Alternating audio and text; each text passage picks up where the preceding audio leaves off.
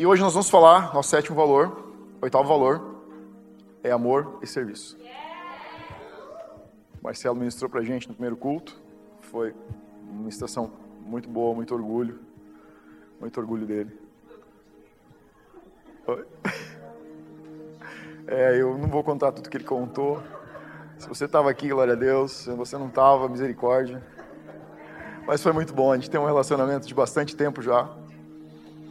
E é, é interessante você pastorear um grande amigo que é mais velho que você. E ouvir ele dizer que você é quase o tudo dele. Mas foi muito gostoso. Eu sei que você vem de um lugar de muito amor, muito respeito. Vivemos realmente uma cultura de honra e e honra é um dos nossos valores. Se você estava aqui quando falamos de honra, você entende o quanto para nós é importante saber que podemos e devemos honrar uns aos outros. Quando a gente cria um ambiente de honra, a manifestação do Espírito Santo, o poder dele pode se manifestar de forma muito mais abundante. Muitas coisas que nós vemos aqui é são resultados de lutar e sustentar para levantar esse conjunto de valores e a honra é um desses valores. Então, como que a gente fala de serviço amor e serviço e, que, e, e como que esse, esse, esse tema conecta com a verdade do reino. Amor e serviço é um valor que tem o poder de expressar tudo aquilo que nós entendemos do reino de Deus. Conhecimento não é o bastante. é bem provável que tenha pessoas aqui que conhecem muito mais da Bíblia do que eu. Você vai é, cruzar na sua vida por pessoas que conhecem muito mais da Bíblia que você. Mas a questão essencial sobre o reino de Deus não é quanto você conhece, é quanto você compartilha.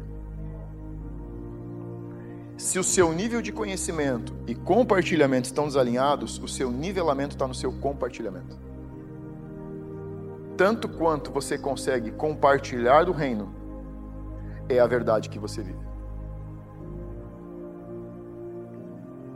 Tanto quanto você consegue transmitir e compartilhar, é a verdade onde você está estabelecido. Eu gosto demais de teologia, amo a teologia, mas a teologia não vai fazer você conhecer Deus. Ele vai saber você saber acerca de Deus. Se você quer conhecer Deus, você precisa se relacionar com Ele. E base de todo o Evangelho é relacionamento com Deus e com o teu próximo. Se você focar só na teologia para conhecer a respeito de Deus, focar só na Bíblia, mas não focar nos relacionamentos, no lugar secreto e não se focar no relacionamento com pessoas, você vai ter uma verdade inconsistente, ela não é uma verdade completa, é uma verdade incompleta. A teologia não pode dar a verdade sobre Deus porque ela não te joga dentro do relacionamento ela fala de um ser celestial, sem a experiência. Você pode ser um teólogo pós-graduado e doutorado. Se você não tem um relacionamento com Deus e com o teu próximo, você tem só conhecimento. Olha o que diz Tiago capítulo 2, versículo 14. Você não precisa abrir aqui, é só uma introdução. Tiago 2,14 diz assim: A fé sem obras é morta.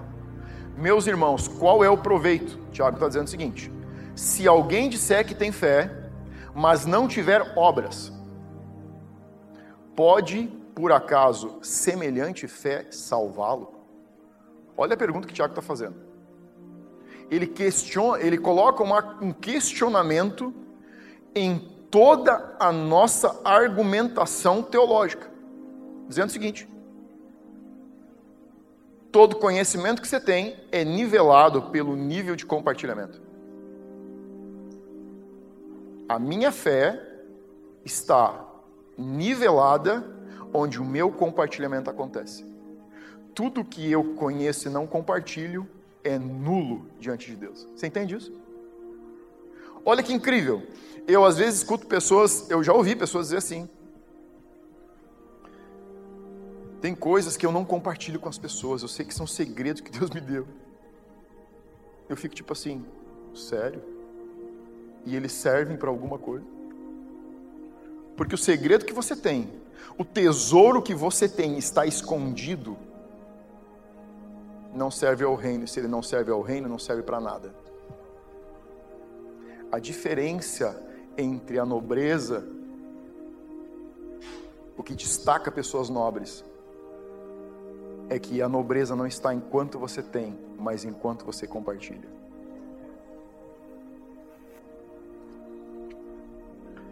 Tudo que você recebe de Deus tem um propósito inserido, que é compartilhamento. O objetivo de toda abundância no reino está relacionada não a você, mas ao teu próximo. Se eu tenho uma revelação de paternidade, ela não tem sentido algum até que eu consiga inserir pessoas e colocá-las na mesma revelação de paternidade que eu tive de Deus. Se eu não puder te arrastar para dentro da revelação de paternidade que Deus me deu, ela é uma riqueza sem sentido. E Deus não faz abundante pessoas que não tenham nobreza. Isso significa qual a verdade contrária? A verdade no sentido inverso. Que quanto mais você compartilha, mais você recebe de Deus. Você não pode ter de Deus quando você retém. Você só pode ter de Deus quando você dá. Quando você diz assim: quer saber? Tudo que eu tenho, eu vou colocar à disposição de Deus. Tudo que eu tenho, todo conhecimento, tudo que eu estou vivendo, tudo que eu estou tendo de revelação de identidade, de paternidade, vai servir um propósito de colocar alguém na sua revelação de paternidade. Eu quero que alguém tenha uma experiência com a identidade, eu quero que alguém tenha uma experiência com o lugar secreto, eu quero que alguém suba no púlpito e entregue palavras para que todos vejam que isso é possível para qualquer pessoa. À medida que você dá, a fonte não seca, ela se torna cada vez maior. Você entende? Quanto mais você extrai, mais a fonte jorra. Isso é Bíblia e fluirão. Sabe o que é fluir? É correr, é sair com abundância, com pressão. Fluir de você rios de água viva não é uma nascente que pinga, é uma torrente que corre e que leva vida para o deserto. É encontrar alguém que está vivendo um deserto e você dizer: encosta aqui que eu tenho água para nós dois. Cola aqui que eu sei de onde buscar o alimento que vai te alimentar. Esse é o princípio do reino. É levar a vida que você tem e não reter a vida que você tem. Por que amor e serviço é um valor dessa casa? Porque nós entendemos que quanto mais nós te damos, mais nós recebemos de Deus. Quanto mais nós ensinamos o que Deus já aprendemos, mais nós aprendemos. Quanto mais nós levamos você para um lugar de profundidade, mais profundidade em Deus, de relacionamento, de mover profético, de mover sobrenatural, a gente vai ver acontecer. Você entende por que, que a casa se move por cursos? Por que, que a nossa plataforma principal é ensino? Porque nós sabemos que o que nós ensinamos fora do púlpito gera um ambiente cada vez maior e mais intenso quando a gente está junto porque mais pessoas compartilham de fome e sede de ir mais fundo em Deus. Isso gera um ambiente cada vez mais profundo, de mais abundância, de mais revelação, de mais mover, de mais sabedoria, de mais entendimento, de mais cura. Está entendendo? Tudo é mais. Amor e serviço é viver a realidade de que o reino não pode ser retido, ele precisa ser compartilhado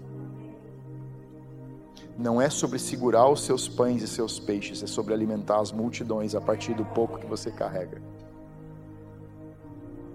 Não, Jesus, você não está entendendo. Não, é, mesmo que a gente tivesse todo esse dinheiro, não tem onde comprar pão para toda essa gente. Aí Jesus pergunta: tá, mas o que é que a gente tem então? Já que o dinheiro a gente não vai querer usar porque vocês não querem liberar. Ah, tem os pães e os peixes. Traz para cá que isso é o suficiente, porque tem disposição. Onde existe disposição, existe abundância. Onde existe disposição de entregar, Deus vem com multiplicação. Então, a grande questão sobre amor e serviço, que eu penso que é um dos grandes temas sobre amor e serviço é: Pastor, qual é o momento onde eu devo começar a servir? E você deve ter pensado isso, você está aqui há algum tempo já. Você já viu o nosso grupo de voluntários, nosso grupo de liderança. É, isso aí. Você já viu o nosso grupo de voluntários? Isso. Você já viu o nosso grupo de liderança? É, você deve ter se perguntado, pastor, mas quando é o momento de eu começar a engajar para servir nessa casa? Se você entende que essa é a sua casa. Porque talvez você esteja tentando equilibrar um monte de pensamentos. Entre eles, adaptação com a cultura da casa. Se você está vindo mais que um ou dois cultos, você sabe que a nossa cultura é diferente um pouco. Meu processo de retorno. Às vezes você estava afastado dos caminhos de Jesus.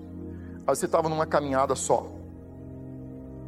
Às vezes você está pensando como que eu equilibro isso com o meu trabalho, que é intenso, me consome. Talvez no meio disso você tenha família. Pastor, como que eu ainda equilibro família? Talvez esteja fazendo faculdade. Talvez esteja fazendo um curso superior, um mestrado. Talvez esteja planejando uma viagem. Talvez esteja construindo uma casa.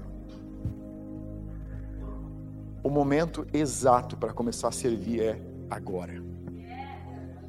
Independente da estação de vida ou da posição que você está.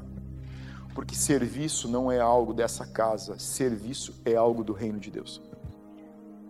O que eu quero hoje à noite é tentar te levar para um lugar de mais entendimento como servir e que você não olhe apenas para voluntariado ou não olhe apenas para a liderança da casa como uma posição onde você pode servir. Talvez essa seja a grande dúvida de muitos cristãos. Eu sei que eu levo um tempo para absorver a cultura, eu sei que eu vou levar um tempo para me preparar, para fazer os cursos de liderança, para me preparar com o discipulado, para me alinhar com a casa. Então eu fico assim, eu vou perder X tempo até começar a servir. Eu quero expandir a tua capacidade de ver que serviço não está vinculado apenas a áreas executivas aqui mas que você pode viver amor e serviço hoje, a partir de agora. Enquanto se prepara para avançar nesses passos, para se preparar e se tornar um voluntário, se tornar um discipulador, se tornar um líder nessa casa. Nós não vamos fazer de você um discipulador da noite para o dia. Nós vamos trabalhar teu coração, vamos trabalhar o teu caráter. Sim. Glória a Deus. É, pouca gente diz glória a Deus quando eu digo isso. Às vezes a gente vai trabalhar assim. Glória a Deus. Quem já passou o processo diz glória a Deus depois que saiu. Durante não diz. Mas eu sei que do outro lado sai alguém que é o verdadeiro você. E ele é diferente daquele que entrou. Então vamos lá.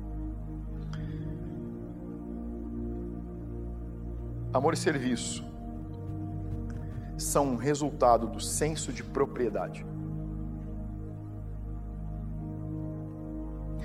Nós engajamos com amor e serviço quando sentimos que somos absorvidos pelo senso de propriedade. E você só sente senso de propriedade quando você sente que é parte daquele lugar onde você está indo. É quando você sente que aquele não é só um lugar para ir, aquele é um lugar onde você está, um lugar que é seu. Não é apenas uma posição que você ocupa, mas é se sentir parte de onde você está. Amor e serviço começa a nascer no teu coração imediatamente no dia que você entende que você faz parte da família. E todos na família têm o seu lugar para servir. Lá em casa, até o pet das crianças serve. Quando alguém bate na porta, ele. Uou, uou, uou, ele acoa. É um cachorrinho, um, um Lula Pomeranha. E ele tem a sua parte de serviço, que é fazer barulho quando tem algo diferente no corredor do apartamento. E faz um barulho danado. Meus filhos têm o seu papel de serviço, cada um na sua idade, na sua maturidade, no seu entendimento, mas todos entendem que são parte daquele lugar e não que apenas estão frequentando aquele lugar. Por isso que senso de propriedade te joga dentro de amor e serviço. O dia que cai a ficha e você diz: "Não estou indo, estou pertencendo", o teu coração se posiciona para começar a servir. Não porque você quer, mas porque você sente latejar algo que diz: "Eu preciso ajudar a construir esse negócio que também é meu. Faz sentido ou não? Isso. Amor sem serviço é amor platônico. Já viu o amor platônico? O amor platônico é o amor que diz: eu preciso, eu quero, me dê. Eu estou carente, eu estou necessitando. O amor platônico não gera senso de propriedade, porque ele é oriundo de um sentimento egoísta, onde eu apenas me estou tendo, estou em uma relação para absorver e não para me doar. Amor sem serviço deixa de existir quando você tem o que você veio buscar. Amor sem serviço te faz virar as costas quando você põe a mão no tesouro que você veio para buscar. Porque ele vem de uma mente consumidora e não cooperadora. Está fazendo sentido aí ou não? Você não quer estar casado com alguém que tem amor platônico, quer? Não. Você quer alguém no relacionamento que construa para esse relacionamento. Você quer amizade com pessoas com amor platônico? Que você sente. Você já teve algum amigo que você sente que foi sugado? Sabe, você se sentiu assim com uma pessoa com quem você anda e você chega em casa e já está cansado? Já sentiu assim? Parece que estar com aquela pessoa suga até a tua energia. Já sentiu isso? Isso é, isso é, pessoa, isso é uma pessoa de um relacionamento de amor platônico. Ele suga até a tua energia, a tua força. Você chega em casa, você tem que sentar no sofá e dar uma relaxada, porque você está acabado porque é uma relação e não um relacionamento. Além do amor platônico, antes do amor platônico, você pode abrir tua Bíblia em João 15, 15. Olha o que diz lá. Livro de João, quarto livro do Novo Testamento, capítulo 15, versículo 15.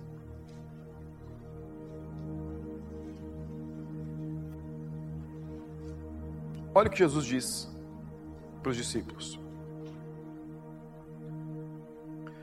Já não vos chamo servos, porque o servo não sabe o que faz o seu senhor, mas tenho-vos chamado de amigos, porque tudo quanto ouvi do meu Pai, vos tenho dado a conhecer.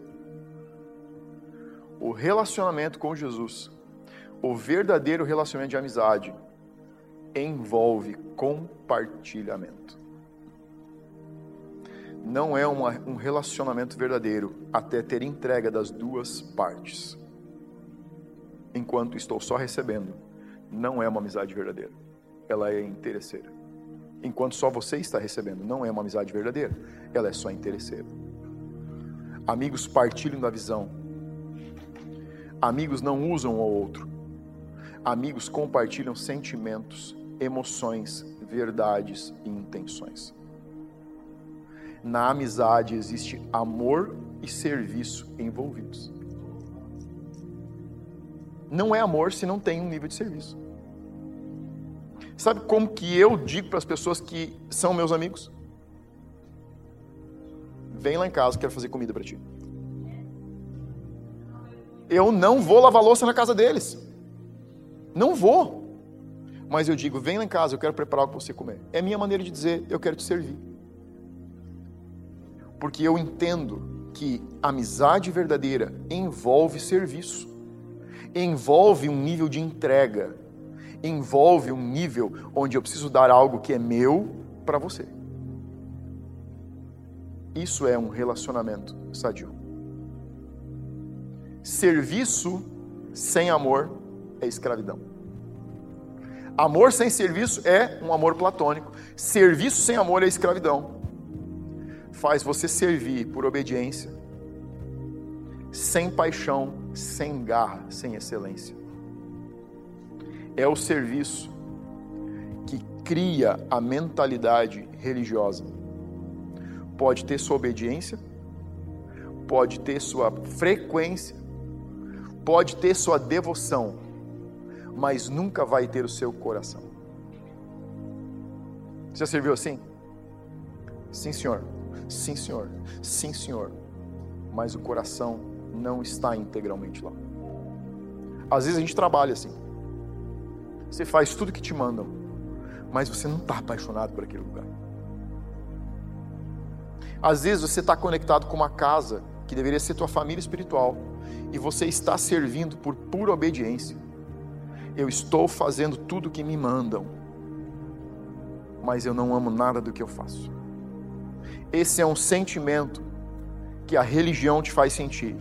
Você continua fazendo, mas você sabe que em algum lugar já perdeu o seu coração. E tudo bem você estar nesse processo. Porque todos nós, inclusive eu, já estive nas duas extremidades. Eu já amei sem servir. E já servi sem amar. E eu diria para você que sabedoria é você conseguir equilibrar e jogar as duas extremidades em um mesmo relacionamento. Se você é pai, se você é mãe, e você tem que acordar às três da manhã para trocar uma fralda fedorenta, você não acorda assim, uau! Amor, tem que trocar fralda, tá frio, ai que lindo! Mas você vai trocar fralda, sim ou não? É. Você está servindo. O amor você vai ter de manhã, quando aquele bebezinho está acordando, sorrindo para você do teu lado da cama. É ou não é? É, eu já, cara, a gente já vivia isso. Às vezes a Lidiane estava com um doente num quarto e eu doente com outro doente no outro. Tipo, segura aí que eu estou segurando aqui. Um vomitando num, o outro vomitando no outro. Todo mundo acordava azedo. Queria ter dois juntos, não veio gêmeos e a gente caprichou. Vamos ter os dois grudadinhos? Vamos, vamos criar tudo junto para passar tudo uma vez? É isso aí. Às vezes as pessoas perguntavam como é criar dois filhos com uma idade tão próxima. Eu dizia, a única palavra que eu conheço para que classifica isso é intensidade. Comer é intenso, tomar banho é intenso, sair é intenso, estar tá no carro é, intenso, é tudo intenso, cara. A gente viajava e eu via mais a minha esposa pelas costas do que de lado, porque ela passava mais virada para trás do que olhando para frente. Era a nossa temporada. Hoje já está mais tranquilo, eu poderia dizer. Já está saindo, tirando a cabeça do buraco. É, já dá para deixar eles em casa e dar um passeio. Curto, mas dá. Você deixa três telefones conectados, o zelador avisado, ninguém toca no fogo. Dá para a gente sair. São temporadas, você entende? Mas em algum momento envolveu serviço e amor que tiveram que era tipo, você estava em uma extremidade, lembrando que na madrugada você ia ter que acordar. E você acordava na madrugada, lembrando que amanhã de manhã ia estar tão lindinho sorrindo para você. Mas às vezes elas não estão juntas e você precisa estar sendo intencional para manter esse equilíbrio entre as duas extremidades. Se relacionar com o reino de Deus ou com uma família espiritual, sem ter serviço, apenas sendo amor, é uma verdade o amor de Deus é verdadeiro, nós amamos você e isso é verdadeiro. Mas essa é uma verdade incompleta, ela não pode ser uma verdade completa enquanto você não tocar a outra extremidade que é servir. Não somente a casa, mas servir ao reino de Deus.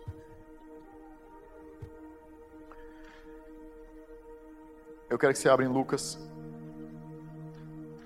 capítulo 1, versículo, capítulo 5, versículo 1. A gente vai ler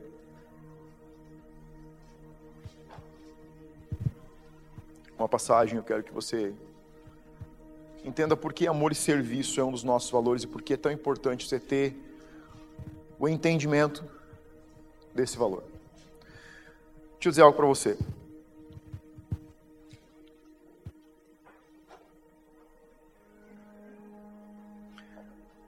Se relacionar com o reino de Deus, se relacionar com Deus, precisa sair, precisa partir de um conceito que Jesus plantou nos discípulos que foi: o reino de Deus precisa vir na sua ordem de valores em primeiro lugar. Você não vê em lugar nenhum Jesus falando de uma outra posição para o reino. Então eu tenho algo para te dizer hoje. Ou ele está em primeiro lugar, ou ele não está em lugar nenhum. Eu quero que você entenda hoje porque amor e serviço é o entendimento de que o reino precisa vir em primeiro lugar. Então, Lucas capítulo 5, versículo 1, começa com o título dizendo o quê? A pesca maravilhosa. Você já deve ter lido essa passagem, a gente vai ler juntos, mas eu quero te dar uma perspectiva que talvez você não tenha tido ainda. Então, os próximos versículos que a gente vai ler dentro dessa história, não é uma parábola, é uma história, é algo que aconteceu com Jesus, os discípulos. Trata de uma pescaria incrível, com resultado incrível, que são um resultado de presença de autoridade e de intencionalidade de Jesus. Jesus se importando com discípulos que passaram uma noite toda pescando e não alcançaram resultado algum. O resultado é zero. Eles estão de manhã na beira da praia, o barco está ancorado, eles estão com ele na areia, eles estão lavando as redes, mas é só isso. Agora, esse título, A Pesca Maravilhosa, se você não lê toda a história e percebe os fatos que vêm ocorrendo e se concentra apenas no título que traz um resultado, a gente começa a criar uma mensagem do reino que é desalinhada com a verdade do reino. A pesca maravilhosa é um resultado. Sim ou não? Sim. Se eu ministrar para você a partir do resultado, sem te dizer o processo, você vai viver uma realidade que não é a realidade do reino de Deus. É uma realidade. Você começa a escrever uma realidade paralela. Você assistiu Flash? Terra 2? Terra 25? Então eu parei quando chegou na 2, cara. Eu disse, uma só já é muito. Agora começa a vir a Terra 25. Eu disse, cara, para. Às vezes nós criamos uma realidade do reino que é uma, um reino paralelo ele carrega uma mensagem que vem da Bíblia, mas não carrega a essência verdadeira daquela verdade. A pesca maravilhosa, a presença de Jesus resolvendo o problema todo dos discípulos de uma noite inteira sem resultados, sem te falar do processo que construiu o resultado é te jogar em uma realidade paralela que você tenta viver e passa 20 anos da sua vida e você volta e diz assim: não funciona.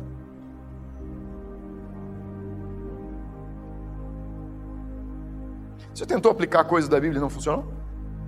Vamos ser aqui, vamos ser vulnerável aqui. Faz de conta que estamos só eu e você, sim ou não? Eu já tentei.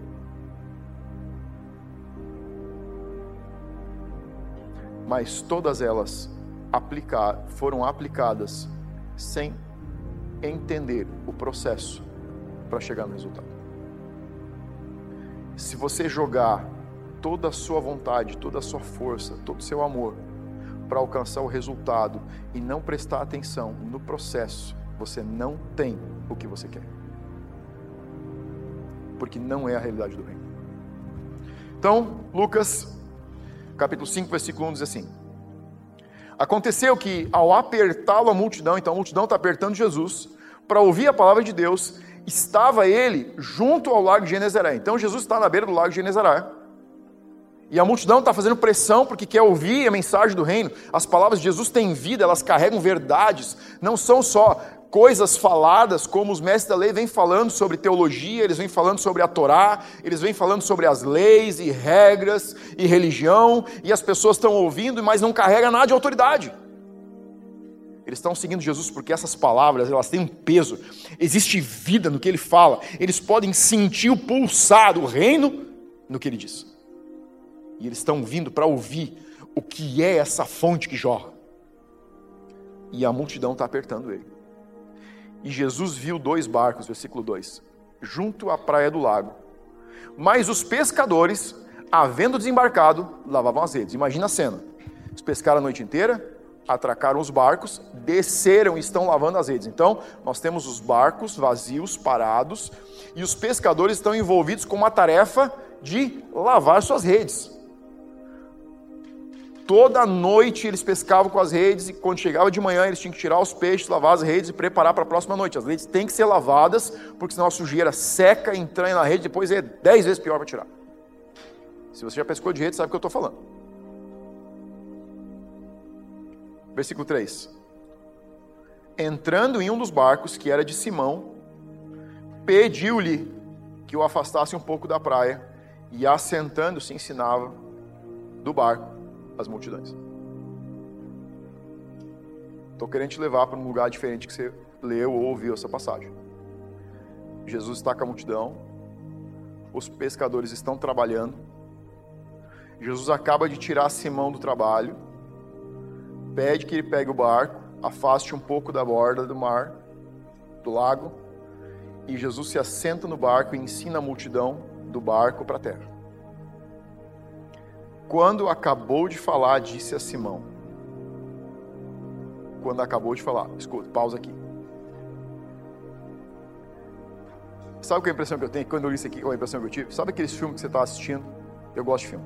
A gente gosta de filme lá em casa. Então, se você não consegue assistir filme, perdão. É, vai ser um problema me ouvir pregar. Sabe aquele filme quando você tá tudo bem, tá tudo indo certo, assim, você escuta o som de um disco arranhando? Ah!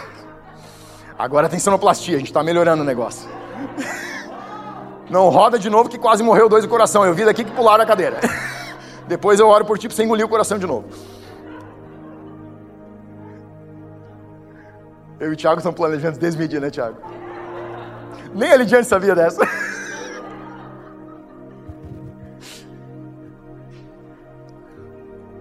Foi boa, gostei. Curti. Foi como eu pensei, que legal. Deus está aqui, o Espírito Santo está operando. Quando acabou de falar, disse a Simão: Faze-te ao largo e lança as redes para pescar. Volta. Volta o disco. Quando acabou de falar, disse a Simão: Vai para alto mar e lança as redes. Gente, tem um princípio aqui que é uma lei universal se você não respeitar ela, você não colhe a pesca maravilhosa.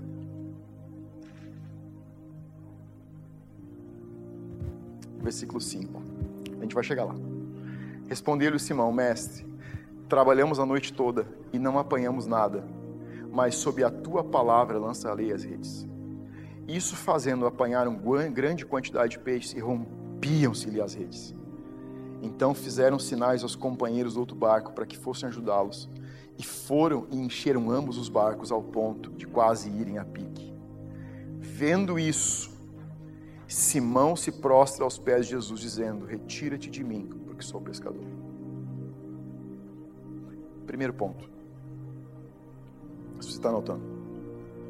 Primeiro, nós colocamos o que nós temos à disposição do Rei.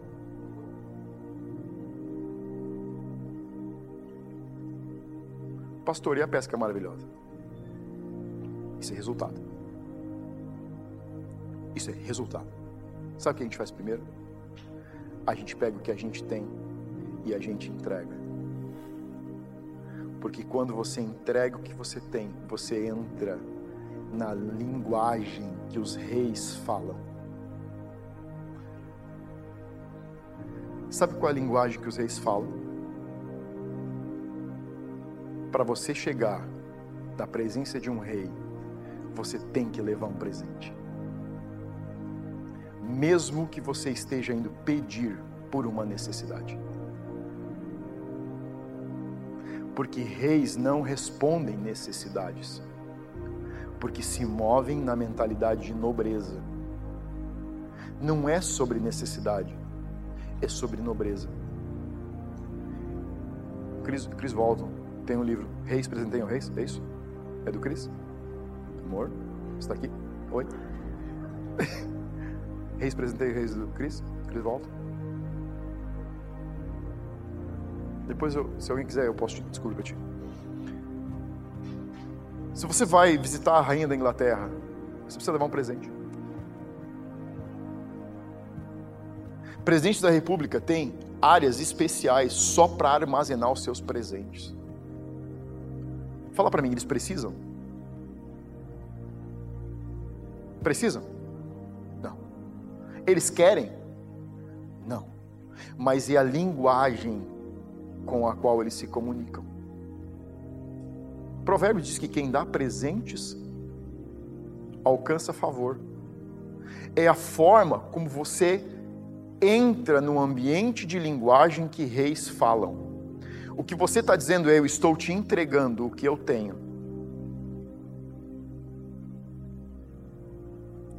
E aí o rei se posiciona para te ouvir.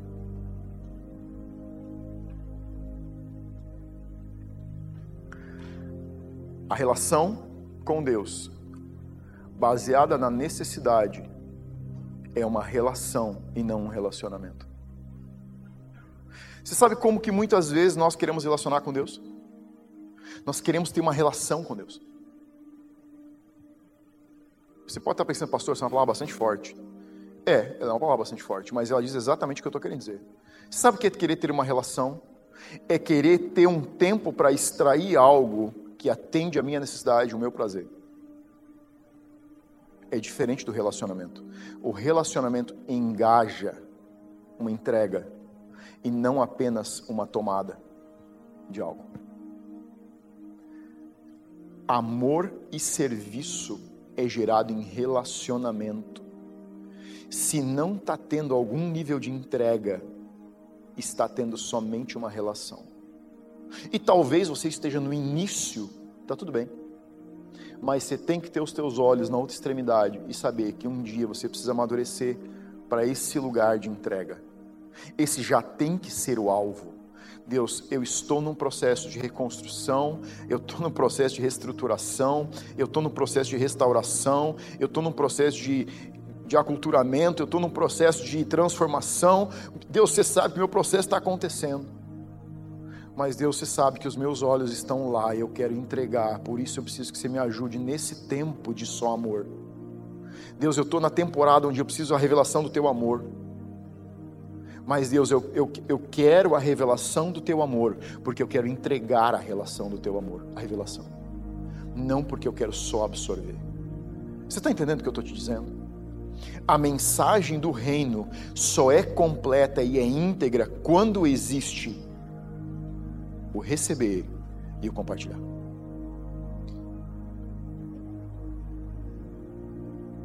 Por isso que a mensagem de prosperidade não está na Bíblia. Deus não torna pessoas ricas. Ele prospera pessoas que têm a mente de realeza. Porque ele sabe que eles vão ser agentes do reino para transformar a terra. Ele sabe que ele está dando para eles porque eles são transformadores e não porque são acumuladores. Deus não abençoa acumuladores. Deus abençoa transformadores. Ah, pastor, então você quer me dizer que todo mundo que é rico é um transformador? Não. O que eu estou dizendo é que todo transformador que tem a bênção de Deus, foi Deus que deu para ele.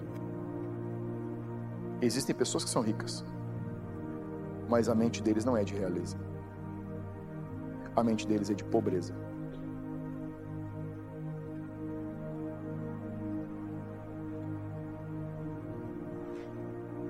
A relação foca na necessidade, o relacionamento foca no compartilhamento.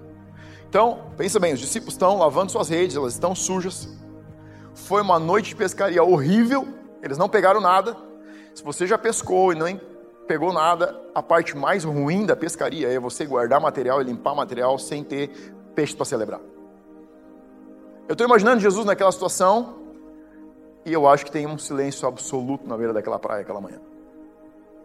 Está todo mundo decepcionado. Isso aqui não é um tempo onde você tem uma conta bancária com limite de crédito, um cartão de crédito. Você pesca de noite para trocar no outro dia. Você pesca de noite para vender uma parte, para consumir uma parte e com a outra parte comprar algo para sua família. Existem famílias que dependem desse peixe para a subsistência. Eles dependem desse alimento para a subsistência. Existe um nível de decepção por uma noite inteira de trabalho que não deu resultado algum. Existe uma necessidade. E Jesus faz o quê? Pede o barco. Jesus precisava do barco? Sim ou não? Gente, Jesus podia fazer uma pedra crescer para subir em cima. Ele podia fazer a água formar um montinho e subir em cima. Sei lá o que ele podia fazer, ele podia levitar no ar e ficar levitando. Ele caminhou sobre a água, não caminhou? Quem caminha sobre a água fica de pé no vento. Eu até acho mais fácil, porque você afunda e fica no seco. Ele não precisava do barco. Os discípulos precisavam que ele pegasse o barco.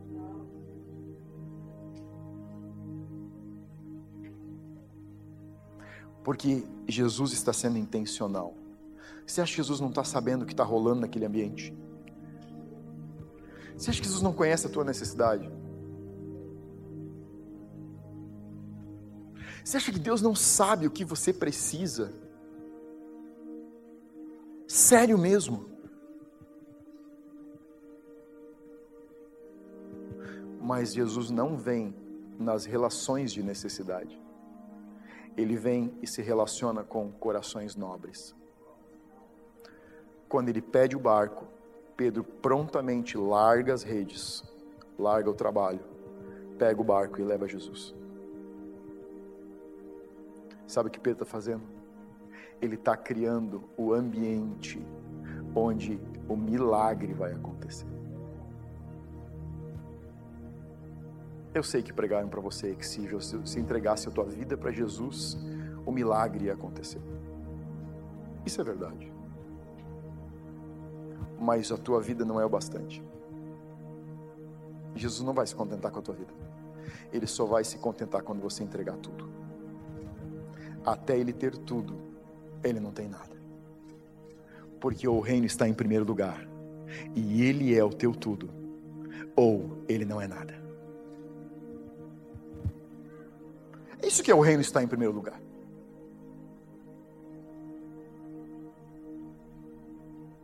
Se nós fôssemos separar os cristãos que conseguem viver o reino em primeiro lugar e os que vivem isso de relacionamento e os que vivem de relação, nós teríamos um grande time, onde o reino é secundário, está no terceiro, no quarto, no décimo, no vigésimo, em algum lugar.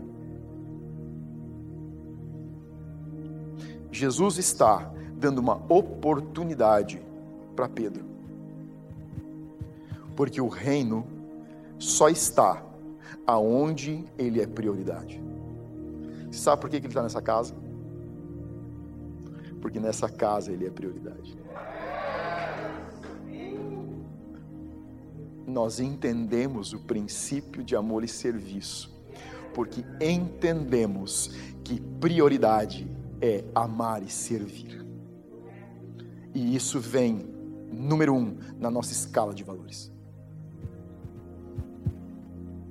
Mateus capítulo 6, você não precisa abrir, só escreve. Depois você pode olhar em casa. Você vê Jesus ensinando aos seus discípulos que quando colocamos o reino de Deus e a sua justiça em primeiro lugar, todas as nossas necessidades são supridas. O que Jesus diz é: o reino de Deus em primeiro lugar e a sua justiça, e todas as suas necessidades vão ser atendidas. Ele está confessando o mesmo princípio que ele está ensinando aqui na beira desse lago de Genezaré para os discípulos que quando você coloca o reino como prioridade, a justiça como alinhamento, e a justiça aqui é integridade, alinhamento de intenção, ação e pensamento, e você coloca a necessidade em terceiro lugar, você tem o um resultado. O reino primeiro, o alinhamento depois, e o resultado acontece. Reino primeiro, alinhamento em segundo, e o resultado acontece naturalmente.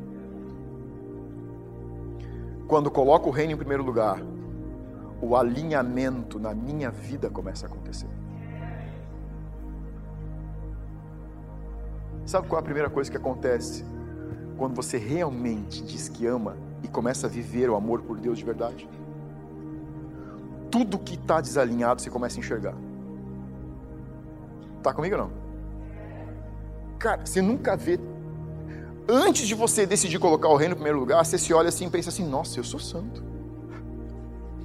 Eu sou bom. Eu sou tão ruim assim. Eu não faço isso, eu não faço aquilo, eu não faço outro. Eu faço isso, eu faço aquilo, eu faço outro. Aí você começa a subir o nível do reino na sua escala de prioridades, e ele vem subindo, e vem subindo, e vem subindo. Quando ele chega em primeiro lugar, ele se torna as lentes pelas quais você vê a sua vida. É isso que acontece. O reino, em primeiro lugar, se torna o lugar de onde você enxerga tudo na sua vida. Você pega a lente, você coloca diz assim, meu Deus, eu não quero olhar mais. Você não sabe quantas vezes eu pergunto, converso com pessoas que começam, eu, que começam a subir o, o reino, e eles dizem para mim, pastor, eu não quero mais olhar porque eu estou vendo. E eu digo, fica olhando porque eu já olhei. O que eu vi na minha vida era horrível. Se, me segue eu tenho um plano. Sempre estava aí. Você só não via. Você que sabe se você convive com o que você não vê, ou se você prefere ver e remover. Você sabe o que é colocar em reino em primeiro lugar? É cair as escamas dos olhos de Paulo. Quando se achava justo e matava cristãos para defender o reino de Deus. Mas quando as escamas caem, ele é absorvido pela necessidade de morrer pela causa. Ei, eu estou chamando você para entrar na temporada e você vai ver as piores coisas na sua vida. Você ainda vai me odiar por isso. Mas depois você vai me amar. Bem-vindo a casa. Mas a gente vai escorar você nesse processo. Tem alguém que disse, Paulo, vem aqui, deixa eu orar com você. Deus me mandou inserir você junto na família. E ele dá a mão para Paulo, ora com ele e diz: Paulo, agora você é um dos nossos. Até que Paulo se torne alguém que vai dizer para alguém: Deixa eu orar por você para escamas cair dos seus olhos.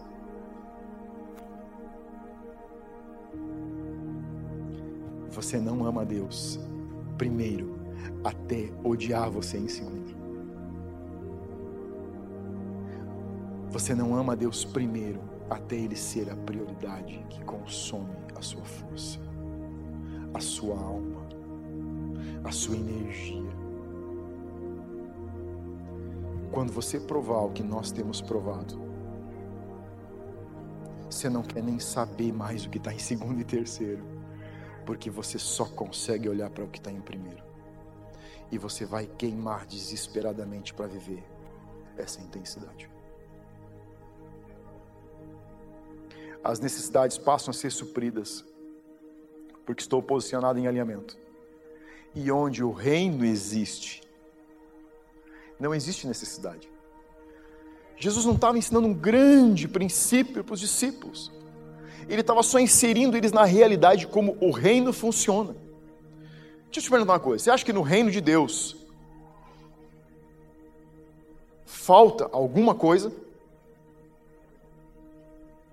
Você acha que no reino de Deus, onde Deus está agora, falta dinheiro?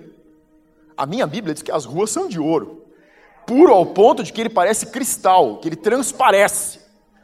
Diz que as doze portas de Jerusalém são do tamanho de. são pérolas. Eu só fico me imaginando o tamanho da ostra. Ou a gente vai ficar tão pequeno que vai tomar pílula de nanicolina ou a ostra é um bichinho bem maior que o que está dentro do mar, que a gente conhece, está entendendo? As portas são pérolas, não, não são pérolas, de pérolas, diz que são doze pérolas. Você pensa num negócio desse. No céu não tem doença. No céu não falta nada. O que Jesus estava dizendo para os discípulos é: se vocês viverem o reino em primeiro lugar, se vocês se posicionarem com o reino em primeiro lugar, a abundância vai te alcançar, porque quando você se alinha com o reino, você se posiciona como o reino flui. E quando você se posiciona como o reino flui, o que existe no reino te alcança. Por isso que ele disse: você não precisa pedir, porque o Pai sabe. Sabe o que, é? É porque o Pai está enxergando o reino e ele te vê posicionado no lugar onde o reino está. E ele diz assim: manda dinheiro, porque falta dinheiro. Seja o que for.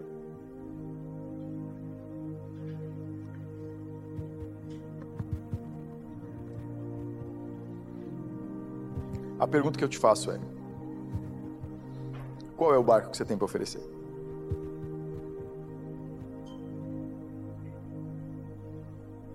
Qual é o barco que você tem para oferecer? Fala para mim.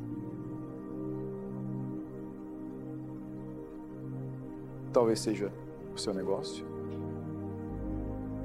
Talvez sejam suas plataformas de mídia. Não sei. Eu só sei de um negócio. Se Jesus conseguiu gerar uma abundância naquele dia por causa de um barco de pesca, qualquer coisa que você tenha pode servir como uma plataforma para servir o reino de Deus. Talvez sejam as mídias, talvez seja seu Insta, talvez seja seu TikTok. Use ele de forma inteligente. Não, não, inteligente tem muita gente que usa. Use de forma sábia. Porque nem todo mundo usa de forma sábia. Mas deixa eu dizer algo para você. A gente está num, num tempo onde o movimento é muito grande em mídias. Mas as pessoas estão buscando relacionamentos. Faça uma lista dos seus relacionamentos e eu te garanto que vai ser bem maior do que o alcance das suas mídias.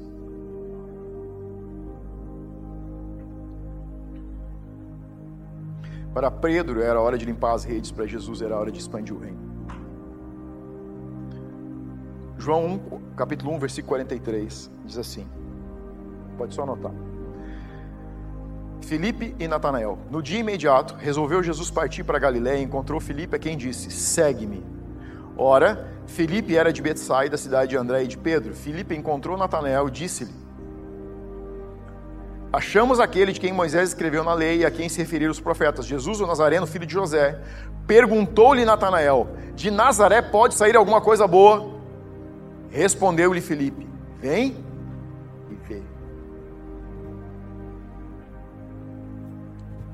Sabe qual a plataforma que você precisa para servir agora?